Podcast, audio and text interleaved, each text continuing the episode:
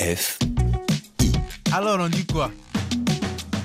Bonjour, je suis très heureuse d'être avec vous pour ce nouveau numéro de Alors on dit quoi Aujourd'hui, on va parler musique et on va s'intéresser plus particulièrement aux beatmakers. Vous savez, ce sont ces artistes de l'ombre qui composent des prods, c'est-à-dire des instrumentaux et des rythmes pour les stars du hip-hop ou de la chanson. Alors, où est-ce que ces beatmakers vont chercher leur inspiration? Comment est-ce qu'ils arrivent à placer leur prod, à se plier aux exigences des artistes et des maisons de disques? Et est-ce qu'ils arrivent à se faire justement rémunérer? Voilà quelques-unes des questions que nous allons aborder avec mes invités. Avec moi en plateau, Giulio Massidi, producteur, compositeur. Il est connu entre autres pour ses collaborations avec Ayana Kamura, Taïk, Jason Derulo, Fali Poupa et Booba. Excusez du peu, bonjour. Bonjour, bonjour. En studio aussi, Stellon Pitchy, ce beatmaker, ingénieur du son et guitariste, n'est pas en reste puisqu'il a travaillé notamment avec Mokobe et Gradure, mais aussi avec Dajou pour faire un tube dont nous parlerons tout à l'heure. Bonjour Stellon, bienvenue. Yep, yep, bonjour. Et un peu plus tard dans l'émission, nous retrouverons Blick Bassi qui nous éclairera sur la question des droits d'auteur sur le continent africain. Alors on dit quoi Spécial Beatmakers? C'est parti. Alors on dit quoi? Sur RFI.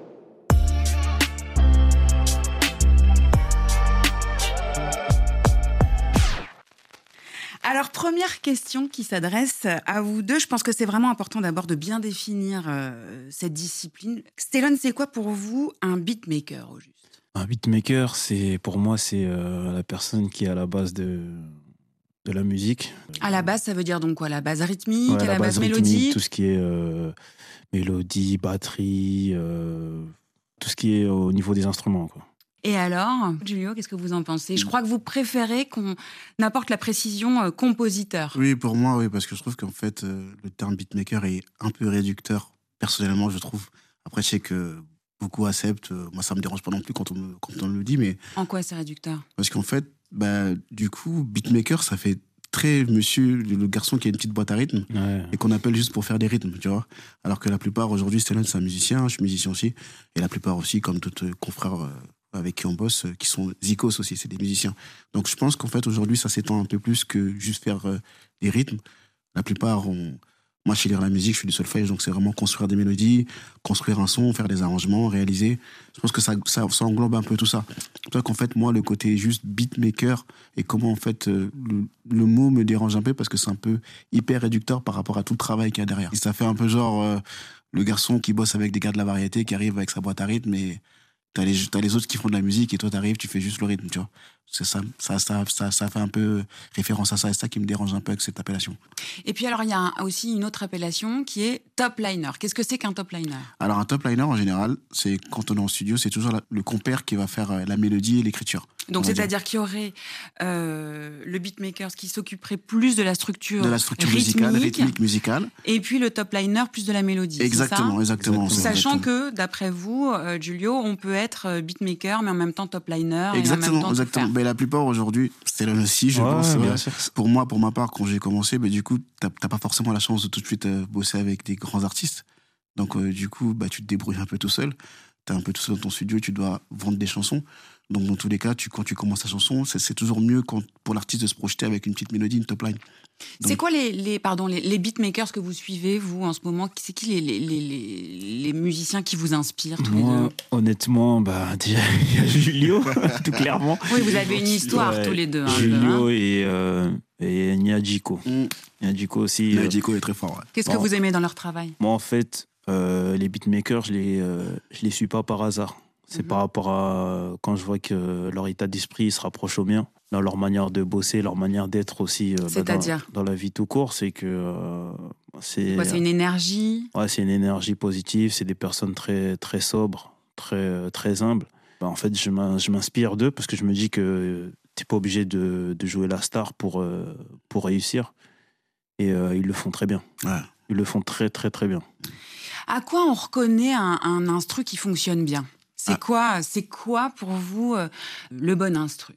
Pour moi, une, une bonne instru, c'est euh, en fait, c'est emmener les auditeurs quelque part. Euh, C'est un univers en fait. Ouais, c'est un univers.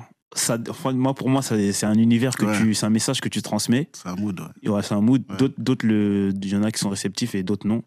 Un mood et peut-être il y a aussi une idée de nouveauté, non? Qu'est-ce que vous en pensez, Julio? Bien sûr. Bah, déjà, moi, pour moi, le plus important, c'est que quand je fais de prod, je me dis qu'en fait, il faut qu'un enfant de 10, 9 ans, 8 ans puisse la comprendre comme un adulte. Mhm, Donc voilà, donc en fait, pour l'enfant de 8, 9 ans, je vais essayer d'avoir la gimmick facile qui va retenir. mhm. Et euh, un adulte, ça veut dire avoir, comme dit Stellon, cette profondeur ou ce mood qui va lui, qui va le faire penser à quelque chose. Simple mais Exactement. efficace. Exactement, voilà.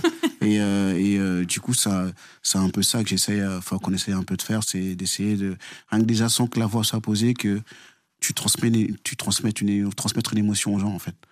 Julio, qu'est-ce qui vous a donné envie de vous lancer euh, dans cette carrière Au départ, vous avez une formation euh, de musicien plutôt classique. Ouais. Tout a commencé à l'église, je À crois. l'église, ouais. Racontez-nous. Bah, tout commence à l'église. En fait, moi, de, de base, j'étais à fond dans le foot, on va dire. J'étais vraiment en mode, je voulais être pro, donc j'étais à fond foot. Mhm. Et j'ai grandi dans une famille de musiciens chrétiens. On va dire que ma, ma mère et mes sœurs chantaient de base à l'église. C'était euh, Donc du gospel. du gospel. Et mon oncle est chanté et était et pasteur aussi. Mhm. Donc du coup, j'ai grandi comme ça.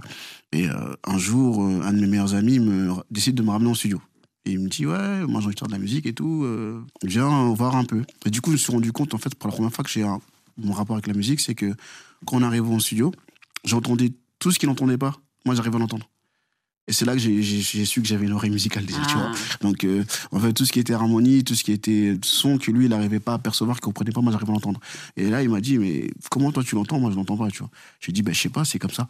Et il m'a dit, ouais, tu devrais, tu devrais essayer de, de pousser un peu parce que tu as une oreille musicale. Et puis de fil en aiguille, vous avez fait du solfège. Exactement. Du coup, j'ai il y a pris, eu un cours- instrument. j'ai pris, j'ai pris des cours de jazz, voilà, parce que du coup, dès Ouais, que j'ai, dès que su qu'en fait que je pouvais, euh, je pouvais, euh, je pouvais euh, faire de la musique, je me suis dit, j'aimerais bien genre comprendre ce que je fais. Mhm. Voilà. Jusque quand je me retrouve avec des musiciens, savoir parler, parler d'accords, parler de, de, de, de structure musicale et tout, que je puisse maîtriser un peu le sujet. Donc, du coup, j'ai fait un an de. J'ai pris des cours de jazz avec un, un prof de jazz, tu vois.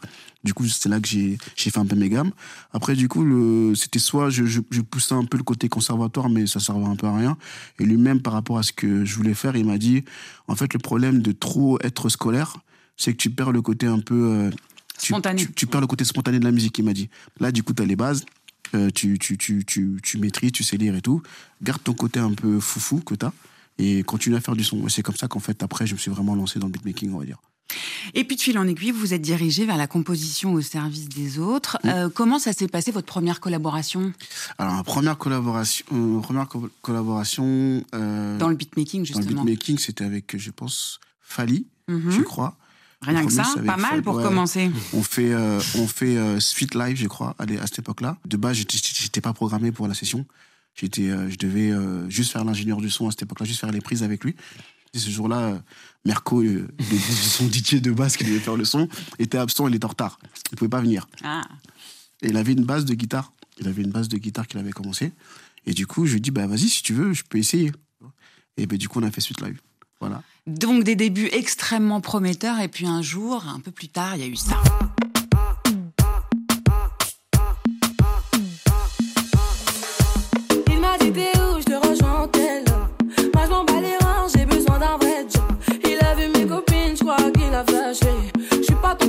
Bête, à ma télé fessée. Je réponds à tes appels, tu crois que je vais la fesser.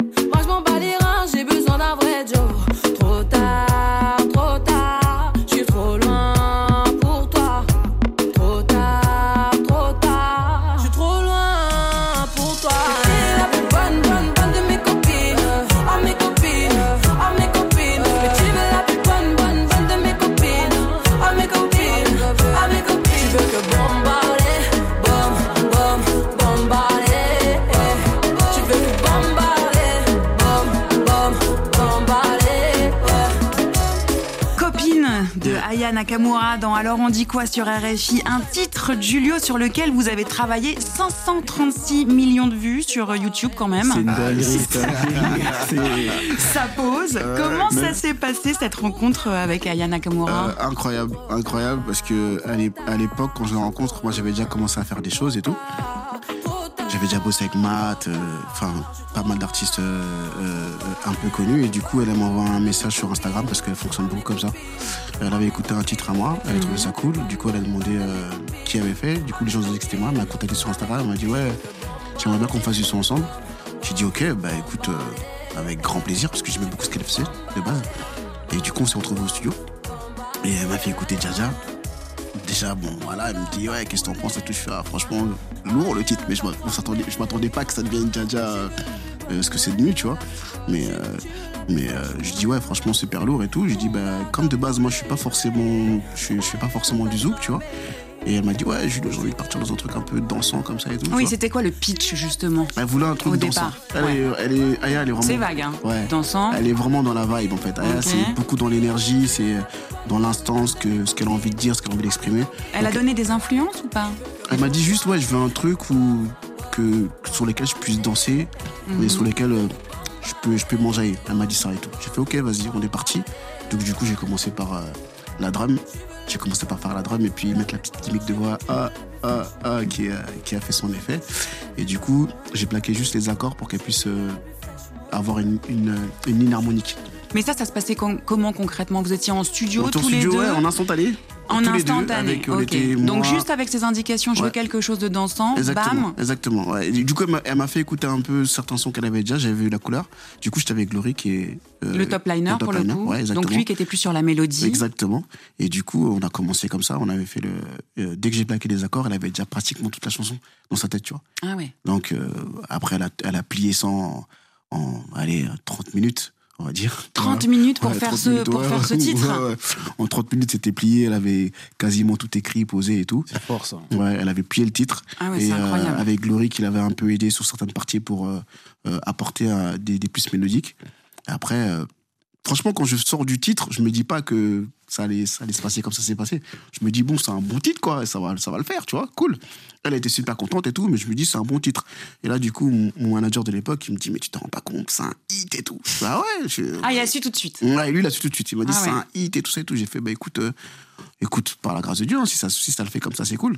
Et du coup, après, j'ai eu, eu un deuxième travail, moi. Dès qu'elle a fini ses voix, c'était l'arrangement, comme dit euh, Stallone. C'est que la partie arrangement, réalisation, je me suis vraiment posé, où j'ai vraiment approfondi un peu plus la prod, poussé un peu plus le truc. Et du coup, je l'ai envoyé à. Parce que av- avant de. Donc il y a d'abord un premier travail en studio pour Ouais. la composition Exactement, même, et après même, ouais. une partie d'arrangement. Mais pour la partie de composition à, Ouais. à trois, je veux dire, ça s'est bien passé. Vous aviez pas Est-ce que vous avez dû faire des concessions qui vous ont un peu coûté? Je veux dire, par exemple, avec le top liner, par exemple, vous étiez d'accord? Tout était en fait le, le- seul truc c'est qu'en fait c'est que moi ce que je voulais c'est que même si j'allais faire un titre un peu dansant et un peu un peu plus zouk on va dire je voulais quand même qu'on sente du Julio et une, une et une différence euh, sur ça en fait. Je voulais juste apporter ma touche parce que moi je suis congolais donc essayé d'apporter un peu dans le rythme des trucs un peu différents tu vois donc c'est pour ça qu'en fait quand, on écoute un peu le, le les, les, les- les rythmes les styles rythmiques qu'il y a dans dans copine il y a un peu de reggaeton il y a un Mhm. peu de zouk il y a un Mhm. peu de côté un peu kiz- kizomba avec les Ouais. percus et tout. Du coup, j'ai fait un petit mix de tout ça. Et ça a donné un peu ça. C'est ce que je voulais. Je voulais pas juste faire un, un truc un peu juste simple que tout le monde avait déjà entendu, quoi. C'est quoi vos influences, justement bah, du coup, moi, j'ai grandi beaucoup, du coup, avec le gospel, avec la musique euh, chrétienne euh, euh, congolaise et américaine. Mhm. Voilà, j'ai beaucoup, écouté ça quand j'étais petit parce que, bon, voilà, issu de famille chrétienne. Et du coup, après, j'ai écouté beaucoup de tout. J'ai écouté beaucoup d'afro, j'ai écouté beaucoup de, de rap, du coup. J'ai écouté beaucoup de pop aussi. Et c'est ce qui fait qu'en fait, ça, m'a, ça, me- ça me permet d'être, d'être assez bon sur beaucoup de styles. Parce que du coup, ça m'a vachement ouvert d'écouter plein de styles de musique, du coup, du jazz aussi, parce que du coup, euh, j'ai, j'ai bossé dans ça un peu. Donc une grande ouverture, Une un grande large ouverture spectre. musicale, ouais. ouais. J'ai- j'ai- j'ai- je pense que la, la plus grande force d'un, d'un beatmaker ou d'un compo, du coup, je vais dire, moi, un compo, un beatmaker. Attention, hein. Ouais, attention, d'un compo, pour moi, la plus grande force, hein, c'est les oreilles et, et la culture musicale. Autre titre qui vous a fait connaître cette fois avec Fali Ipupa et Booba.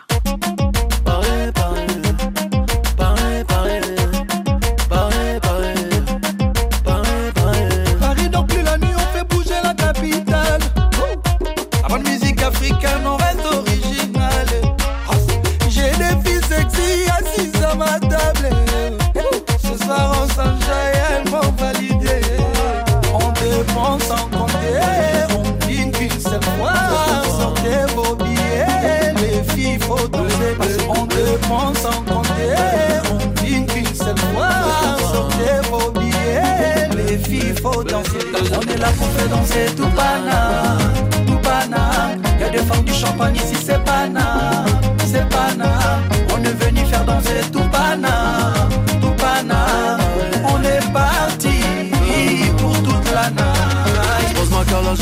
en insistant, elle aime que je lui mette dans l'insulte. Coupé, décalé, Afghanistan, je frappe. Respecte-moi, c'est pas une affaire de rap. Je serais pas qui si je roule en lada, si t'as pas de boule, t'as walou, nada. Kiname, dans Alors on dit quoi spécial Beatmakers, autre rythme, autre ambiance, avec cette fois pas un, mais deux artistes à Yes. satisfaire. Yes, yes, yes, yes. Ça n'a pas dû être une mince affaire. Ah non, c'est là, c'était c'était un, c'était un gros challenge. C'était un gros challenge. Et puis, euh, Alors justement, c'était quoi le, le challenge là? bah, le challenge, c'est que j'a- j'arrive au studio. Là, Fanny revient de Kin. Et il me dit, ouais, Julio, euh, euh, je vais faire un son avec Booba. Je fais, ah, super. Genre, j'étais content pour lui déjà. Je dis, mais archi lourd et tout. Il me dit, ouais, là, on a, on a déjà une première proposition, mais je suis pas sûr, j'aimerais bien que tu proposes quelque chose.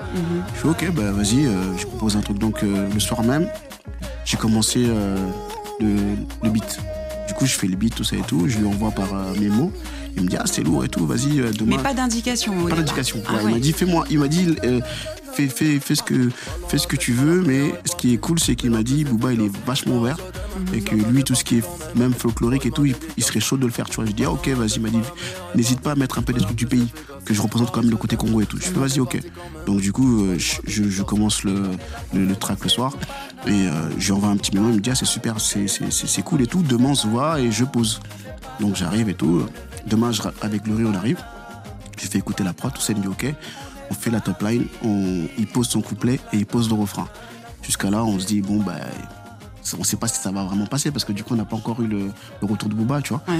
Et du coup, il pose, il, demande un export, il laisse, on laisse un open verse pour. euh, Enfin, on laisse un couplet ouvert pour, euh, pour euh, Booba.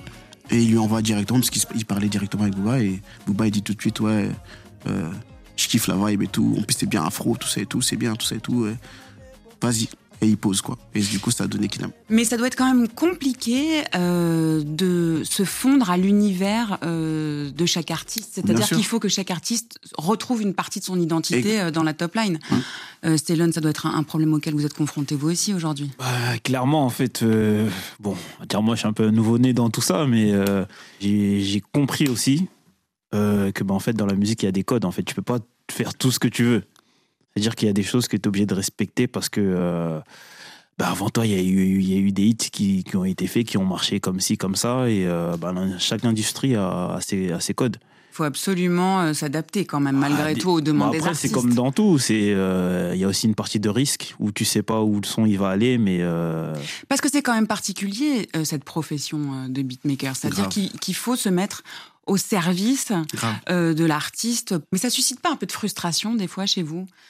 D'être à ce point au service et de pas pouvoir euh, laisser totalement libre cours. faut aimer, hein, euh, faut aimer. Faut aimer. Ouais, après, faut après, moi, aimer. ça me dérange pas personnellement Ouais. parce que du Julio. coup, moi, j'aime bien l'ombre. Donc, euh, en vrai. euh, Dit-il derrière ses lunettes de soleil. parce que justement, tu vois, c'est pour l'ombre. Moi, ça me dérange pas parce que je j'ai jamais vraiment recherché la gloire. Donc, du coup, ça me pose aucun problème justement de d'être au service de grands artistes et essayer de les comprendre et c'est aussi d'apporter ma petite touche, tu vois. Mais euh, c'est ceux qui ont. Je pense que le problème, c'est aussi une question d'ego. Ouais. C'est ceux qui ont. Ceux qui, il y a des gens, je pense, certains compositeurs, hein, qui veulent absolument qu'on reconnaisse leur touche Mhm. et qui veulent prendre le dessus sur les artistes. Ouais. Moi, je, je suis pas parti de ce genre de compo. Moi, je suis plus euh, mettre, en mettre l'artiste en valeur, dans- être à son service. Moi, c'est plus comme ça que je, je, je fonctionne. Quitte à m'effacer un peu plus, mais que l'artiste soit brille, ça, moi, c'est c'est- c'est plus, c'est plus comme ça ma conception de la musique. En. Et, et vous, Julio, vous avez euh, collaboré avec des artistes euh, sur le continent, mais aussi avec des artistes qui viennent des États-Unis. Ouais, ouais. Euh, Est-ce que les méthodes de travail sont, sont différentes, justement Totalement différente. En quoi, Euh, alors bah, Déjà, ça va. Déjà, bah, il n'y a pas de problème d'ego, justement, parce Mhm. qu'en vrai. Euh, Aux États-Unis, vous voulez dire? Aux États-Unis. Ouais. Déjà, aux États-Unis, la plupart, ils sont euh, 60 sur un titre et ça pose aucun problème. Parce qu'en fait, chacun a sa fonction et chacun, justement, Ouais, euh, euh, excelle dans sa fonction. Et du coup, t'as. t'as- t'as- Donc il n'y a pas de complexe de la part de l'artiste Ah, à dire tout, qu'il a invité telle et telle personne. Exactement, il n'y a pas de complexe du tout. Ces fameux personnages qu'on voit d'ailleurs dans les clips de hip-hop souvent, qui sont à l'arrière des clips en train de faire la exactement, pause. Exactement, exactement. Même parfois qu'ils sont pas là, mais Mhm. ils ont pas ce. Je pense que eux sont vraiment sur le talent, sur le. T'es talentueux, tu fais les choses bien, ben vas-y, fais-le, Mhm. fais-le, tu vois. En France? En France, en France aussi, hein. En France aussi, surtout la nouvelle génération, je trouve qu'en fait ils sont, ils sont beaucoup plus euh, ouverts à la collaboration. Il y a beaucoup plus de partage aujourd'hui, tu vois. Mais euh, c'est vrai que c'est, totalement. En fait, eux, ils ont aucune gêne à ce niveau-là. Il n'y a pas de problème de euh, si j'ai fait la top line, euh, si c'est pas forcément l'artiste qui fait la top line, c'est pas, ça pose pas un souci du moment que c'est bon, je chante quoi, tu vois. Sur une chanson, sur une prod, il peut y avoir diversion de, de, de, de différentes top lines ou différentes façons de l'aborder, différentes réals. Et du coup, à la fin, c'est l'artiste qui choisit la version qu'il veut. Donc même si euh, à la finale, tu as bossé le titre et que tu es content et qu'à la finale, euh, tu as, bossé avec un top liner qui a fait une version, mais à la finale, si l'artiste ou si le label n'est pas content de, de cette version-là, euh, même si ça tue, hein, c'est pas celle-là qui sera pris. Il n'y a, il y a- aucun problème à avoir une concurrence sur Mhm. le fait que vous êtes plusieurs beatmakers à bosser Ouais. sur le même titre. C'est sur l'excellence. Ouais, et à la finale, c'est celui qui sortira la meilleure version qui, qui, qui, qui, qui, qui aura le Saint Graal. Quoi. Alors, est-ce qu'il y a une méthode à suivre euh, qui s'appliquerait euh, pour euh, toute la construction des morceaux? C'est-à-dire, on commence par euh, le couplet, après le refrain, euh, la structure rythmique. Il y a une recette ou vous changez à chaque fois? Je m'adresse à tous les deux, hein. Céline et Julio. Moi, pour moi, oui, quand même. Moi, pour moi, je pense qu'il y a une recette. C'est Moi, quoi la recette Moi, je dirais le refrain. Ouais, le refrain. Le Moi, refrain. comme Ah ça, ouais. ouais, je commence toujours par le refrain. Ok. Ouais, je commence, j'essaie de commencer par le refrain. Euh, ça va dépendre. En C'est le fait, truc accrocheur. Ouais, ça va dépendre de, de la commande, ça va dépendre du. euh, par exemple, euh, moi, on m'appelle beaucoup, justement, on m'appelle beaucoup pour, des- pour l'efficacité. Donc, euh, de base, je vais essayer de quadriller le refrain, on va dire vraiment trouver le meilleur refrain possible avec la gimmick efficace et tout. Je, je vais essayer de commencer par là. Céline aussi. Pareil. Parce que euh, bah, le refrain, c'est. euh, Il y a moins de mots que le couplet. Donc forcément, on se concentre plus sur le refrain. Et, euh, et c'est comme il a dit tout à l'heure, le refrain, c'est euh, faut que ça parle même aux, aux enfants de 8-9 ans. Il faut, faut que ça soit à la fois euh, marquant Ouais, et simple. exactement. Et ça Et- vous arrive d'être en panne d'inspiration? Tout le temps. Bah, comme tout le monde, hein. les, les compositeurs, c'est des humains. Grave. Alors, comment vous faites dans ces cas-là pour relancer la machine? Moi, personnellement, euh, j'arrête un peu de faire de musique. ouais, enfin, ouais. Je sors ou je joue à la Tu play. cours. Je, je Tu cours. cours. Ouais, moi, Ah, footing Ouais, moi, je suis, moi, je cours beaucoup. Il court beaucoup, lui. Ouais, je cours beaucoup et euh, sinon je je joue un peu à la play. En fait, j'essaye de vraiment de, Ouais. de Viser voir autre chose, tête, de vraiment décrocher. Je laisse ma machine et Et vous, Julio? J'écoute, euh, je- moi pour moi, quand j'ai j'ai des pannes, soit comme Stellan, je coupe, soit j'écoute totalement des choses totalement différentes Ouais, de ce que je faisais. Genre du Jean-Sébastien Bach. Voilà, exactement. J'écoute tout- des trucs totalement différents. Et du coup, quand je vais revenir sur ce que je faisais, je vais avoir, euh, je vais avoir les oreilles fraîches et de nouvelles idées. Stellan, vous, vous aussi, vous êtes euh, ingénieur du son, vous avez un peu une double casquette et vous êtes également euh, guitariste. Yes. Pour vous, la musique, ça a commencé comment? Alors la musique, ça a commencé euh, à l'église, Aussi. à l'église aussi. Et euh, bah, mon père, il était dans la musique.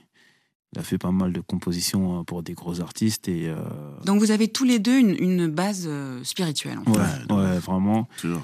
Et donc, euh, j'ai baigné dedans. euh, j'ai fait beaucoup de musique euh, gospel avec beaucoup d'artistes. Bon, en fait, euh, le côté studio m'intéressait, mais pas plus que ça. Mhm. Et mon père, il me forçait, il me forçait, il me forçait, il me forçait. Il me disait, tu vas voir, c'est, ça, c'est un métier d'avenir, tu vois. Et en fait, je comprenais pas pourquoi mon père, il. Il insistait. Ouais, il- mais en fait, je pense que. euh, Ça a été quoi le déclic alors justement pour se lancer dans la- une carrière musicale? Euh, le déclic, c'est. euh, en fait, j'en ai pas vraiment eu, mais. euh, En fait, il l'attend toujours. en, en fait, j'ai- c'est inné, en fait. C'est au fur et à mesure que, que j'avançais. On va dire que je touchais le piano, j'arrivais à faire des notes, des mélodies, je touchais la guitare, j'arrivais. Ah, me donc suis une dit, facilité quand même. Ouais, et je me suis dit, bah, peut-être que c'est vraiment ma voix. Et qu'est-ce qui vous a donné envie de devenir beatmaker? Franchement, mon père, hein, parce que mon père, il a- à l'époque, il avait déjà les boîtes à rythme et Ah ouais. tout. Il avait, déjà les, il avait déjà des instruments chez moi, et quand t'es petit, en fait, t'aimes bien taper surtout. À l'époque, ça, c'était sur Atari. Donc, Ouais. c'était vraiment les tout débuts, les premiers cubas en noir et blanc. Et euh, non, franchement, euh, en fait, mon père, ça a été un entraîneur à vie, en fait. Et comment ça s'est passé alors la première collaboration? Bah, comment, comment on a entendu parler de vous? C'est vous qui êtes allé démarcher des artistes euh, ou alors pour bah, en proposer fait, un- une prod ou alors euh, Clairement, j'avais euh, j'avais un concept qui s'appelait training. mhm. Et je faisais des, des instrumentales bah, avec ma guitare. Je faisais beaucoup de musique congolaise jusqu'aujourd'hui même. Et euh, ce que moi je faisais, j'essayais de, de mettre un peu de, de pop dedans, euh, de musique de cowboy, de, des notes assez différentes. et euh, et ben c'est comme ça que je me suis fait remarquer jusqu'à. J'ai eu ma première grosse col- collab. Ça n'a pas été un artiste, ça a été bah, Canal Plus pour une, une série. Et euh, tout est parti de là. Je crois que vous avez un, un petit morceau à, à nous faire découvrir à, l'antenne euh, avec votre guitare que vous avez emmenée. Ouais, ouais.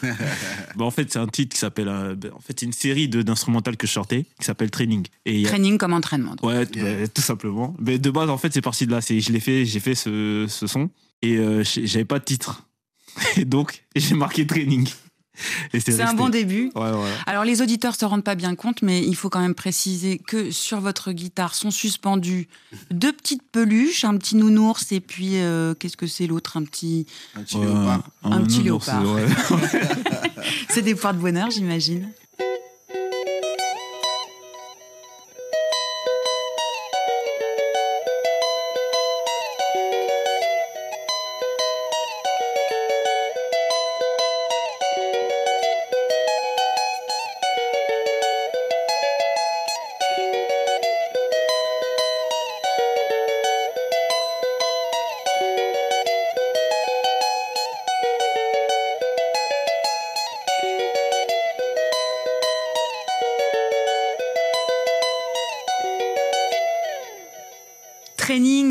Dans Alors on dit quoi sur RFI Merci, merci, merci. Bravo, bravo, bravo.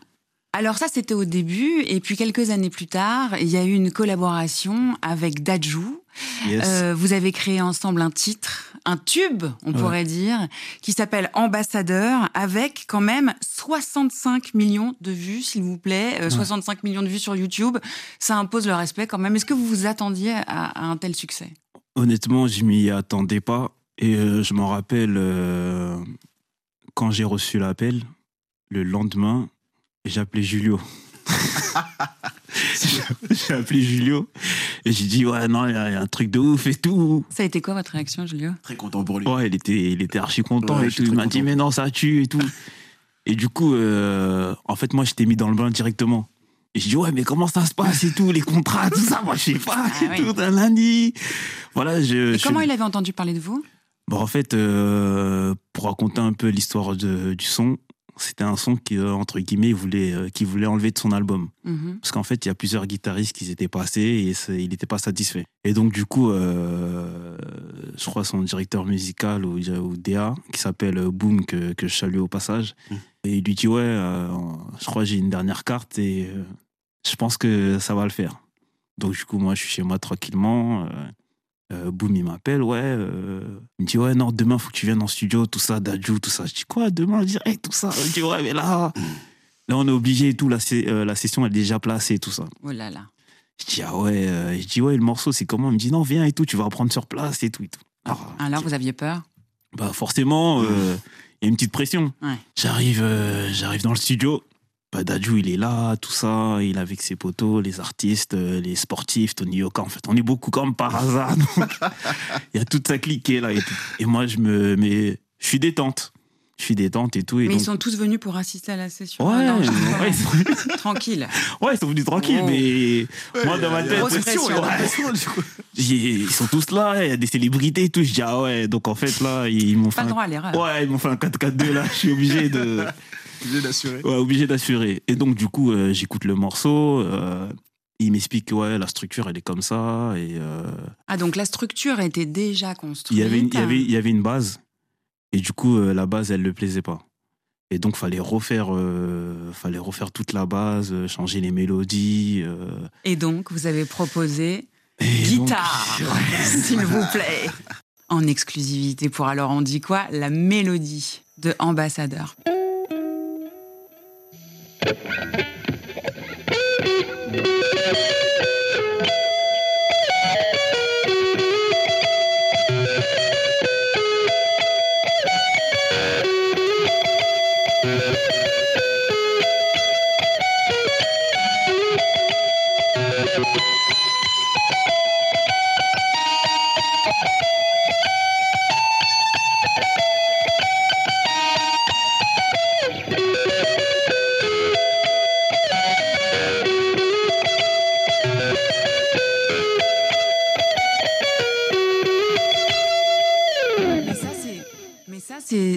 venu tout de suite cette idée, cette mélodie. Euh, franchement, il m'a dit il voulait un truc rock? Il a eu du calme un peu dans le studio. Il a dit laissez-le s'exprimer. Et je pense qu'il va trouver. Et donc, euh, j'ai commencé, j'ai commencé. Et il a dit, ouais, c'est ça. il a dit, ouais, c'est ça. Et là, après tout le studio, tout le monde s'est réveillé et on s'est dit, ah non, là, je crois, on tient quelque chose. Bah, je vous propose qu'on écoute tout de suite Ambassadeur pour vous rafraîchir la mémoire et on en reparle juste après.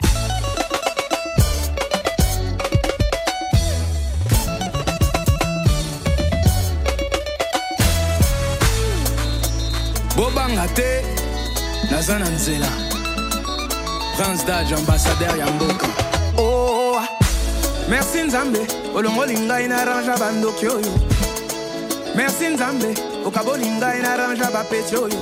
Nzoto nanga liyebo soki bosiminga nakopanzana nzoto nanga liyebo soki bosiminga Mm, katanga na gauche katanga na droite. Memanga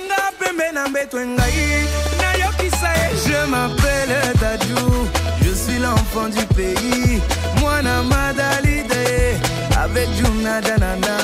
J'ai chanté la musique avant d'écrire.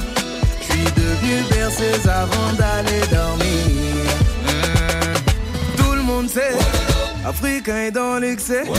Ah, tout le monde sait. Abuse au mariage de ton frère. Ah le fils de ma mère elle-même la fille de son père. La malamé qui m'envoie. Katsuku Brakataka Mm, tout le monde sait oh lolo. Africain dans l'excès oh lolo. Hercule, manifeste-toi.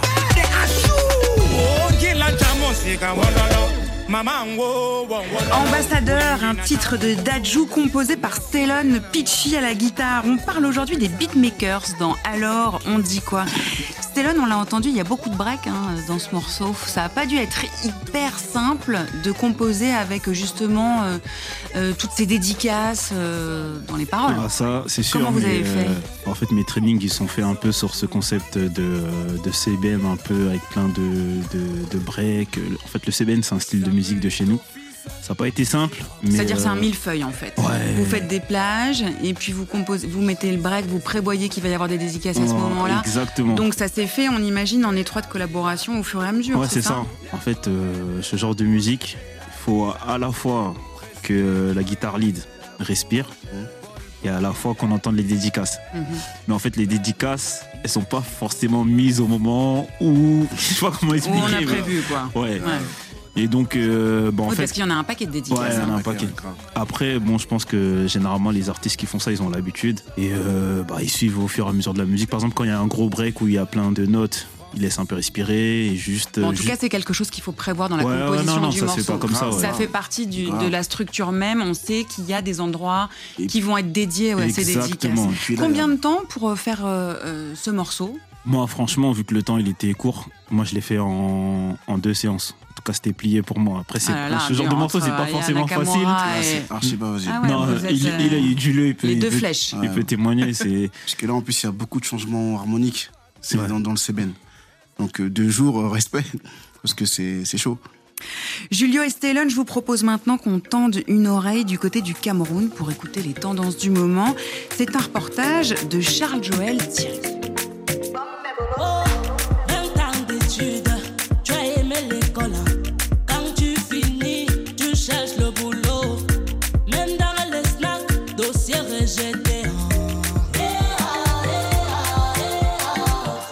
Je vous dis chacun sa chance ou qui croira verra, vous répondrez Chris M. Derrière ces tubes se cachent pourtant des mains presque invisibles ayant contribué à la production et la promotion de ces succès musicaux. Teddy Beat, à l'état civil, Ivan Teddy Momha, fonction beatmaker est l'homme qui signe la composition des accords et l'instrumental. Déjà vu que moi je ne viens pas de cette région parce que Chris elle est originaire de l'Ouest, moi je suis originaire du littoral, donc il a fallu que j'apprenne, il a fallu que je m'imprègne de cette culture-là. J'ai écouté du talent André Marie, j'ai écouté des Takam 2, j'ai écouté Kuchambanda, j'ai écouté Kengo de Froid. J'ai beaucoup écouté ces sonorités. Maintenant, moi, ce que je veux apporter dans ça, c'est le côté fou, là, le côté fusion, le côté jeune, le côté Android, entre guillemets, 3.0.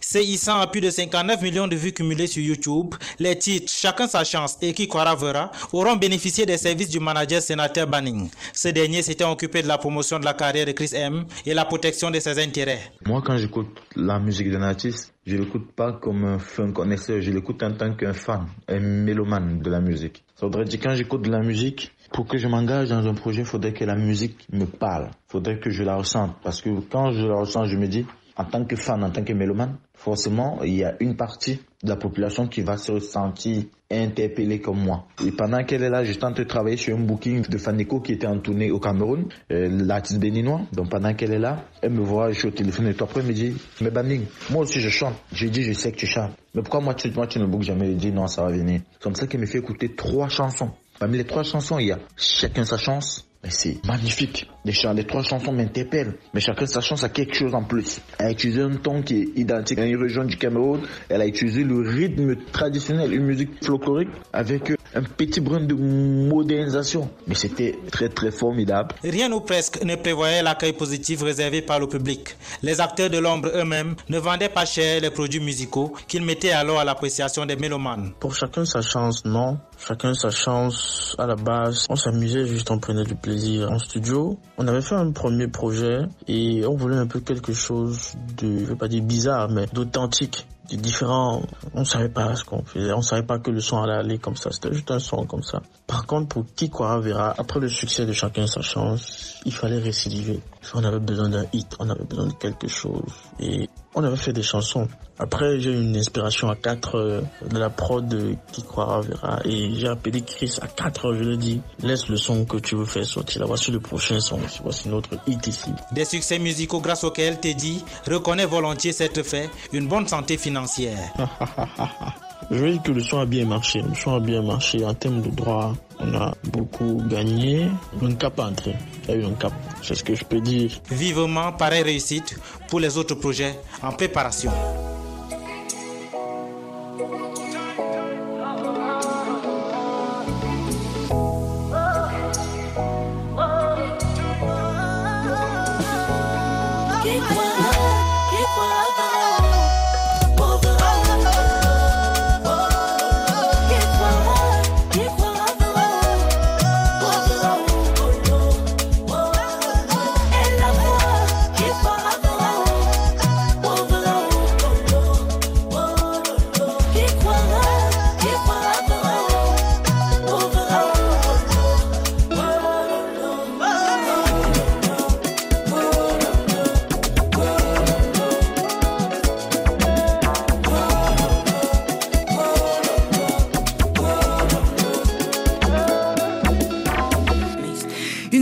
À ce reportage, Stellon, Julio, vous connaissez euh, ce beatmaker euh, camerounais, Teddy Beat? Personnellement, non. Non, je connais pas. Je connais pas non plus. Mais Bon. euh, très cool. En tout cas, il évoque euh, sa bonne santé financière. Il faut dire qu'au Cameroun, il y a l'équivalent de la SACEM euh, qui assure les droits d'auteur pour les artistes. Mais c'est hélas euh, pas le cas partout, je crois. Blick Bassi, bonjour. Oui, bonjour. Alors, vous êtes chanteur, auteur, compositeur et producteur. Est-ce que vous, vous avez souvent fait appel à des beatmakers pour vos titres? Euh, Jusqu'ici, j'ai pas beaucoup travaillé avec des beatmakers, mais sur mon dernier album, j'ai travaillé avec un, un jeune euh, compositeur avec lequel euh, je travaille depuis quatre années, quatre ans bientôt, et et donc euh, ce jeune, il est beatmaker aussi, mais il est surtout un arrangeur, un producteur, et et donc oui, lui, il a été sollicité, mais sur d'autres projets qui sont pas forcément des projets issus de, des albums que je compose, sur des projets de danse par exemple que je fais, ou sur la composition de musique, de films pour d'autres projets aussi sollicités. Je travaille avec pas mal de beatmakers, oui. Alors, j'ai évoqué à l'instant qu'au Cameroun, il y a la SONACAM, c'est la Société nationale camerounaise de l'art musical, c'est un peu l'équivalent de la SACEM. Donc, est-ce que ça marche vraiment, cette structure, pour euh, euh, les droits d'auteur? En fait, je pense que il est très compliqué que les sociétés de gestion collective fonctionnent normalement dans ces espaces parce que je pense que pour qu'une société de gestion collective puisse réellement fonctionner, il faudrait qu'il y ait des acteurs qui comprennent les enjeux. Mhm. Et pour cela, quand je parle d'acteurs, je parle notamment des éditeurs. On regarde même ailleurs, ce qui s'est passé, c'est que euh, pour que la SACEM existe réellement, c'est parti d'abord des éditeurs, c'est-à-dire des gens qui étaient des managers des œuvres pas forcément des artistes, mais de l'éditeur vraiment le manager de, de l'œuvre même, et donc euh, euh, du produit issu euh, de la création de quelqu'un qui n'est pas forcément un artiste-interprète. Et à partir de- du moment où il y a des gens qui ont une meilleure compréhension donc euh, du fonctionnement et surtout qui ont intérêt à ce que la société de gestion collective marche, marche normalement, alors là, là, il y a une vraie dynamique qui provient des acteurs du terrain, ce qui n'est malheureusement pas encore le cas dans la majeure partie de ces pays. Et du coup, les sociétés de gestion collective, malgré parfois la dynamique euh, positive qui les anime, la réalité est complètement différente parce que il faut dire aussi que pour pouvoir avoir une répartition qui a du sens, il faudrait qu'il y ait des outils qui permettent d'aller identifier les œuvres dans toutes les radios, dans tous les espaces de diffusion. Et à partir du moment où on peut récupérer les datas qui peuvent dire que à telle heure, voilà telle chanson qui est passée, tel artiste de Chris M composé par tel autre et avec tous les métadonnées derrière, on peut alors pouvoir faire une répartition qui ait du sens. Quoi. Malheureusement, ces outils n'existent pas encore aujourd'hui et du coup, les soucis de gestion collective essayent tant bien que mal à, à faire leur travail, mais c'est toujours pas. Je pense qu'il faut encore énormément de travail aujourd'hui pour que les, les créateurs puissent réellement vivre de leur métier dans ces différents espaces. Et pour le streaming, ça se passe comment? Et pour le streaming, c'est encore plus compliqué puisqu'aujourd'hui, quand on parle de streaming, le streaming est lié déjà au débit de- du consommateur. C'est-à-dire au Cameroun aujourd'hui, par exemple, la consommation d'Internet normale pour un Camerounais, pour les Camerounais moyens est de 1500 francs CFA. Ça fait même pas 2 euros. Et le débit ne fonctionne pas réellement bien. Donc, du coup, l'un des moyens d'écoute de, la musique aujourd'hui, c'est plus téléchargement et la distribution et le partage des fichiers à travers euh, euh, les applications comme euh, WhatsApp et autres. Du coup, le streaming a du mal et surtout un streaming qui rapporte puisque bien sûr il y a la présence de Boomplay et quelques autres euh, comme Audiomack et etc. Mais malheureusement, ces acteurs pour le moment ne rémunèrent pas les, royalties auprès des artistes interprètes ou auprès des producteurs. Donc du coup, il faudrait déjà pouvoir établir une un débit internet qui permet réellement aux gens non seulement de pouvoir euh, surfer et de pouvoir à un moment donné participer à la production de ressources à travers leurs écoutes sur les plateformes qui rémunèrent, ce qui n'est toujours pas le cas aujourd'hui. Donc c'est le, le- le streaming et donc les royalties pour les artistes, c'est encore très très très compliqué. Alors vous faites des séminaires hein, pour expliquer aux artistes comment se protéger et faire valoir leurs droits euh, sur le continent. Est-ce que vous avez le sentiment qu'il y a beaucoup d'artistes qui se font avoir encore aujourd'hui, euh, notamment sur la question de leurs droits d'auteur et sur la façon dont ils se font euh, rémunérer pour, pour leur création?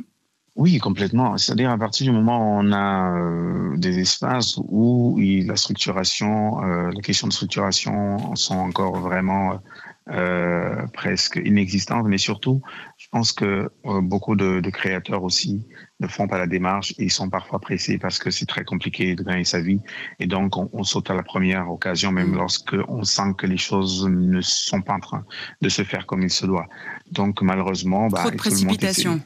Absolument, mais aussi des différents. La notion de production est- n'est pas toujours la même qu'en Europe, puisque on voit que la majeure partie des gens qui financent la production des albums ne sont pas forcément des gens qui comprennent le métier. C'est des gens qui ont peu de et qui ont envie d'aider parce que, comme l'expliquait dans le reportage tout à l'heure, un monsieur qui écoute la musique et qui dit ah moi j'aime bien ce titre, j'ai un peu d'argent, je vais un peu, je vais essayer de, de, de financer cet artiste parce que j'aime, mais derrière il faut une vraie compréhension de la production, c'est-à-dire quels sont les différents canaux de diffusion, les différents canaux de distribution, la rémunération provient d'où? Quand on parle de 360, qu'est-ce que ça veut dire? Quand on parle de booking, qu'est-ce que ça veut dire? Quand on parle de licence, quelle est la différence entre un artiste et signé en licence? Qu'est-ce que ça veut dire? Donc, on se rend bien compte que malheureusement, il n'y a pas encore vraiment de professionnalisation des métiers et que Mm.